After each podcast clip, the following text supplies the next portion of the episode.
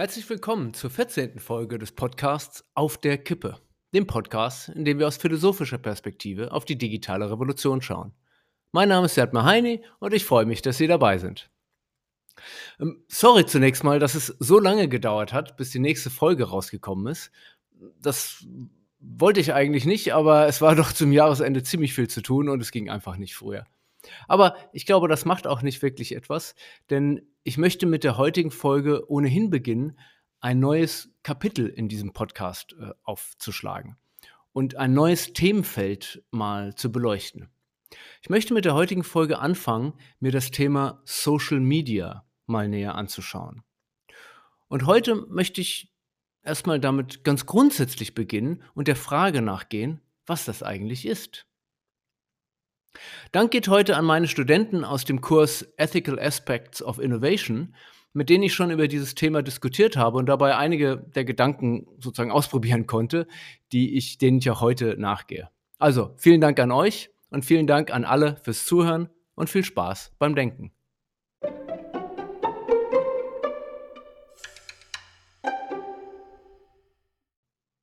Eine Sache, die ich an der Philosophie liebe, ist, dass sie einfache Fragen stellt.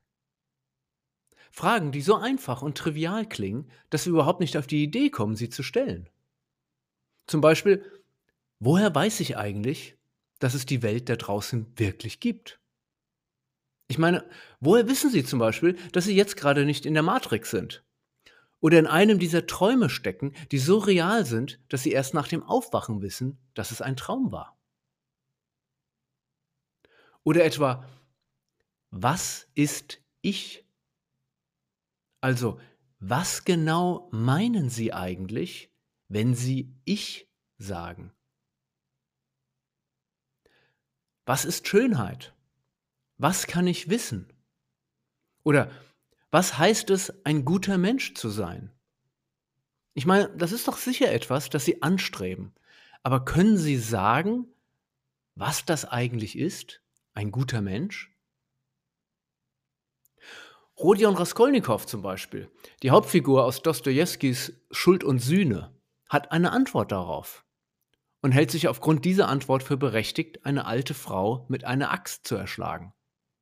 Würden Sie ihm zustimmen? Wenn nein, warum eigentlich nicht? Wann haben Sie sich das letzte Mal eine solche Frage gestellt oder mit Freunden diskutiert? Es gibt so viele einfache Fragen, auf die Sie keine Antwort haben. Aber das ist eigentlich nicht ganz richtig. Sie haben noch nicht einmal die Frage. Sie stellen sie sich einfach nicht. Sie stellen sie sich nicht, weil sie glauben, dass die Antwort klar sei. Doch in Wirklichkeit ist überhaupt nichts klar. Doch das merken sie nicht, weil sie gar nicht erst die Fragen stellen. Kinder zum Beispiel haben diese Gabe noch. Das Staunen darüber, dass die Dinge so sind, wie sie sind, ja, dass sie überhaupt sind. Sie nehmen die Welt noch nicht für selbstverständlich. Kürzlich hat mich meine Tochter gefragt, warum heißt ein Stuhl eigentlich Stuhl? Ich meine, das ist eine fantastische Frage. Man kann die gesamte platonische Philosophie aus der Frage ableiten, Woher weiß ich eigentlich, dass ein Stuhl ein Stuhl ist? Versuchen Sie mal ernsthaft darauf eine Antwort zu finden. Und Sie werden merken, wie schwierig, ja unmöglich das ist. Erwachsen werden bedeutet immer auch abgeklärt werden, nüchtern werden und das Staunen über die Welt zu verlieren und Dinge für selbstverständlich nehmen, die es nicht sind. Und Aristoteles setzt dieser Abgeklärtheit die Philosophie entgegen. Für ihn steht am Anfang jeder philosophischen Reflexion das Staunen. Ohne Staunen, ohne die innere Erschütterung der vollkommenen Ratlosigkeit über die einfachsten Dinge des Lebens, keine Philosophie. Ich möchte heute beginnen, über Social Media nachzudenken. Es ist ein guter Zeitpunkt, das zu tun. Mark Zuckerberg hat ja gerade mit viel Tamtam seinen Facebook-Konzern umgekauft zu Meta. Meta umfasst Facebook, Instagram, WhatsApp und eine Reihe anderer Unternehmen. Es ist so etwas wie das Social-Media-Unternehmen schlechthin. Und Zuckerberg hat auch kommuniziert, was der nächste Schritt äh, dieses Konzerns sein soll, das Metaverse. Darüber werden wir sicherlich auch irgendwann nochmal näher nachdenken. Heute möchte ich aber erstmal bei den klassischen sozialen Medien ansetzen. Und ähm, wir nutzen Facebook als Bezugspunkt, auch wenn die Überlegungen, die wir anstellen, natürlich auch für Snapchat, TikTok und wie sie alle heißen, übertragbar sind. Beginnen wir also unsere Überlegung, indem wir eine einfache Frage stellen. Was ist Facebook? Oder genauer, was ist Facebook für ein Unternehmen? Nun, ein Social-Media-Unternehmen, werden Sie wahrscheinlich sagen, oder einfach ein soziales Netzwerk. Die Antwort scheint so trivial und selbstverständlich wie nur irgendetwas. Facebook ist ein soziales Netzwerk. Es ist das soziale Netzwerk mit knapp drei Milliarden Nutzern, die monatlich aktiv sind. Facebook und soziales Netzwerk sind synonym füreinander, wie Tempo und Taschentücher. Der Kinofilm über Facebook hatte einfach den Titel The Social Network. Also, Frage beantwortet? Natürlich nicht. Die Antwort, Facebook sei ein soziales Netzwerk, ist, wenn man mal genauer darüber nachdenkt, eine sehr, sehr merkwürdige Antwort. Ich meine, was würden Sie antworten, wenn ich Sie fragte, was ist BMW für ein Unternehmen? Sie würden antworten, ein Automobilkonzern. Wenn ich Sie fragte, was ist Coca-Cola für ein Unternehmen? Dann würden Sie antworten, ein Getränkeunternehmen. Was ist IKEA oder HM für ein Unternehmen? Nun, ein, ein Möbel- und ein Modeunternehmen. Bei praktisch jedem anderen Unternehmen beantworten wir die Frage, was das für ein Unternehmen ist, indem wir benennen, welches Produkt das Unternehmen verkauft, womit es sein Geld verdient. IKEA ist ein Möbelkonzern, weil es Möbel verkauft und damit sein Geld verdient. BMW verkauft Autos, Coca-Cola Getränke und so weiter. Und Facebook? Facebook verkauft keine sozialen Netzwerke. Es stellt eine Social-Media-Plattform zur Verfügung, die man nutzen kann. Das ist richtig. Aber damit verdient es kein Geld. Facebook hat in 2020 86 Milliarden Dollar Umsatz gemacht. Mal zum Vergleich, IKEA hat weniger als die Hälfte der Umsatz gemacht, 39 Milliarden. Oder HM noch nicht, also noch nicht mal ein Viertel des Umsatzes von Facebook. HM macht 18 Milliarden äh, Euro Umsatz. Wenn wir wissen wollen, was Facebook für ein Unternehmen ist, müssen wir also anders fragen. Wir müssen danach Ausschau halten, was es eigentlich verkauft. Nun, Werbung, werden Sie jetzt sagen. So wie Jared Kobeck, der in seinem Roman Ich hasse dieses Internet Facebook, Twitter, Google immer nur als Werbeunternehmen bezeichnet, um sie dadurch von ihrem Glamour als innovative Technologiekonzerne zu strippen. Aber das trifft es auch nicht. Facebook ist kein Werbeunternehmen. Wenn Sie IKEA sind, können Sie nicht zu Facebook gehen und sagen, bitte mache Werbung für mich. Publicis, BBDO, Saatchi und Saatchi oder so, das alles sind Werbeunternehmen. Sie erstellen die Werbekampagnen, Werbefilme, Werbeanzeigen, Texte für andere Unternehmen, wie eben IKEA, HM oder BMW. Sie sind Werbeunternehmen, weil sie ihr Geld damit verdienen, Werbung zu erschaffen und zu verkaufen. Also, zurück zu Facebook. Was genau können Sie da eigentlich kaufen? Jetzt sagen Sie vielleicht, hm, naja, den Platz, um Werbung einzustellen, so wie im Fernsehen oder eine Zeitung, was ja auch Medien sind. Das trifft es schon etwas besser, erklärt aber bei weitem nicht die 86 Milliarden Dollar Umsatz.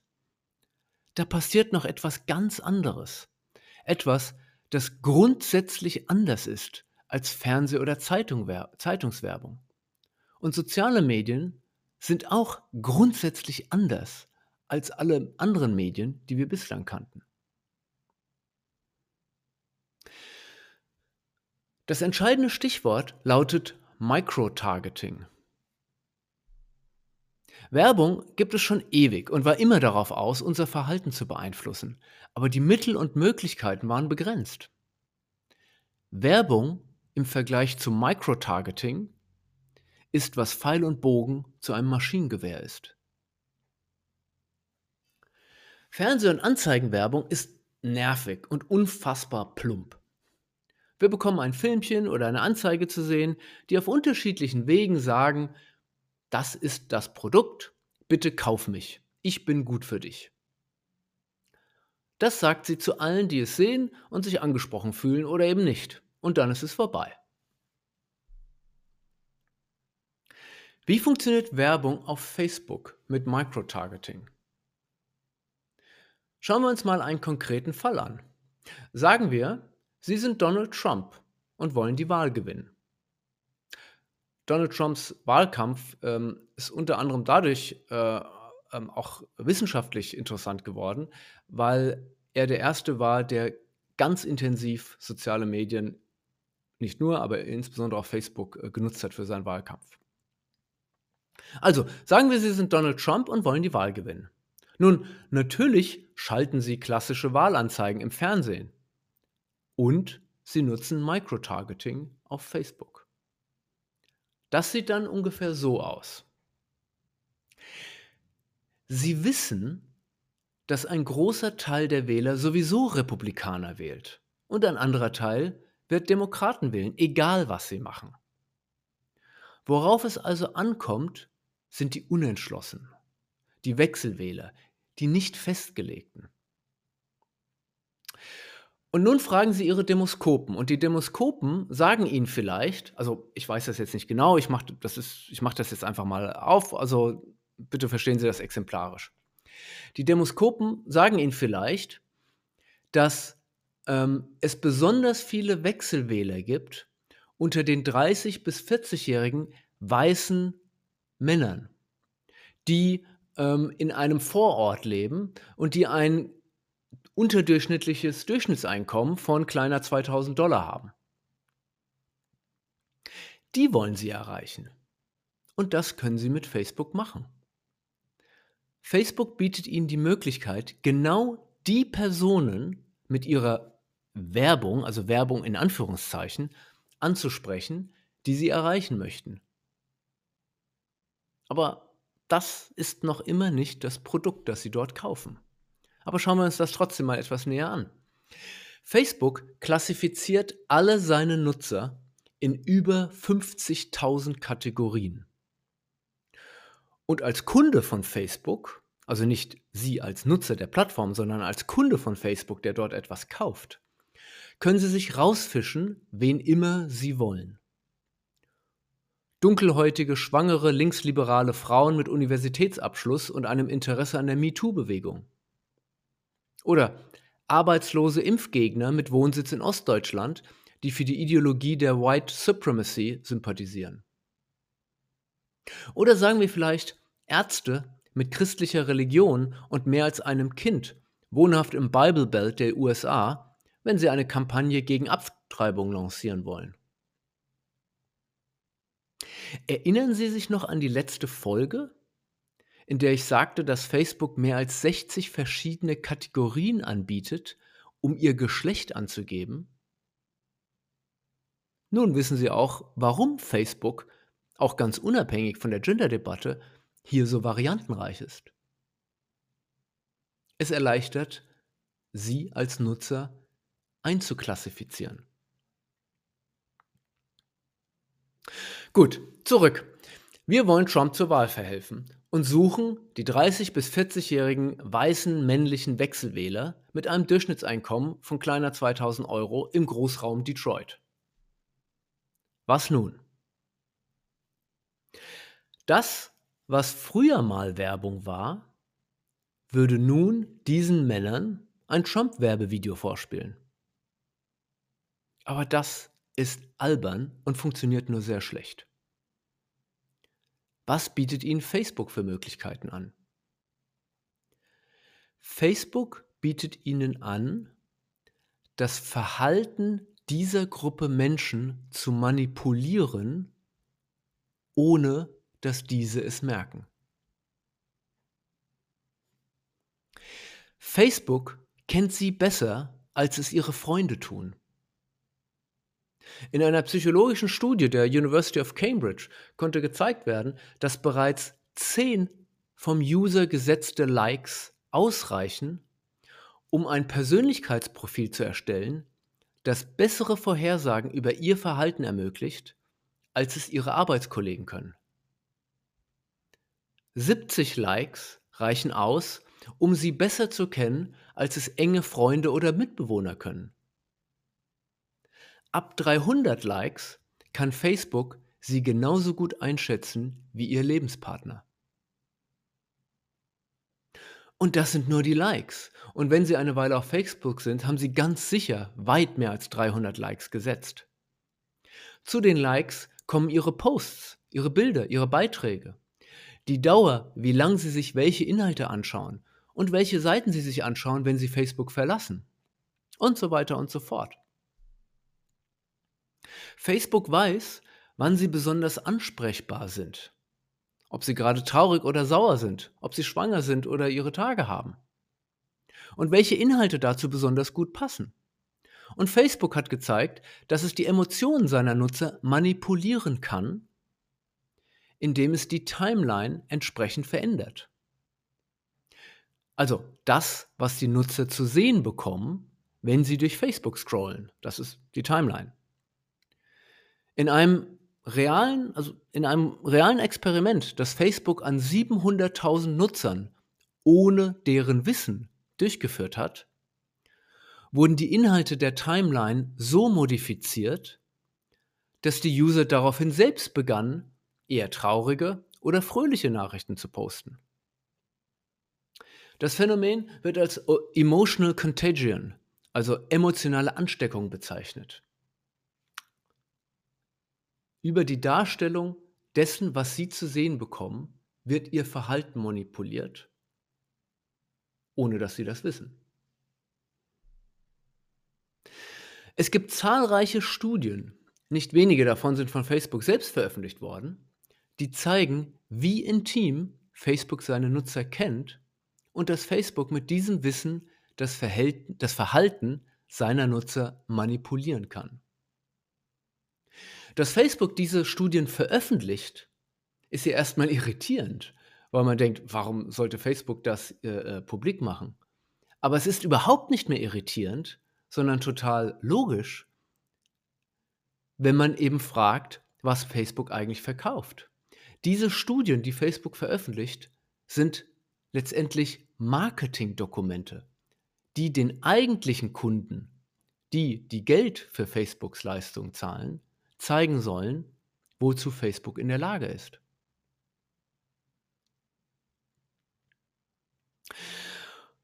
Und damit rücken wir endlich dem, was Facebook eigentlich verkauft, immer näher. Wie macht man nun Werbung in Anführungszeichen? Denn das, was hier passiert, hat nichts mehr mit dem zu tun, was wir aus dem Fernsehen unter dem Begriff Werbung kennen.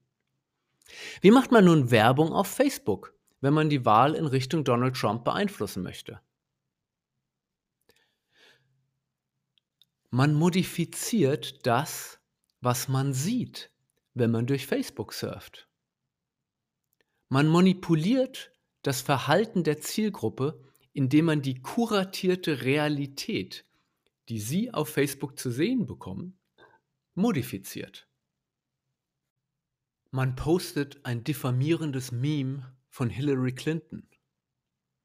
man postet Pseudofakten in den Facebook-Gruppen, in denen sich ihre Zielgruppe aufhält. Etwa, dass Hillary Clinton gestorben und durch ein Double ersetzt worden ist.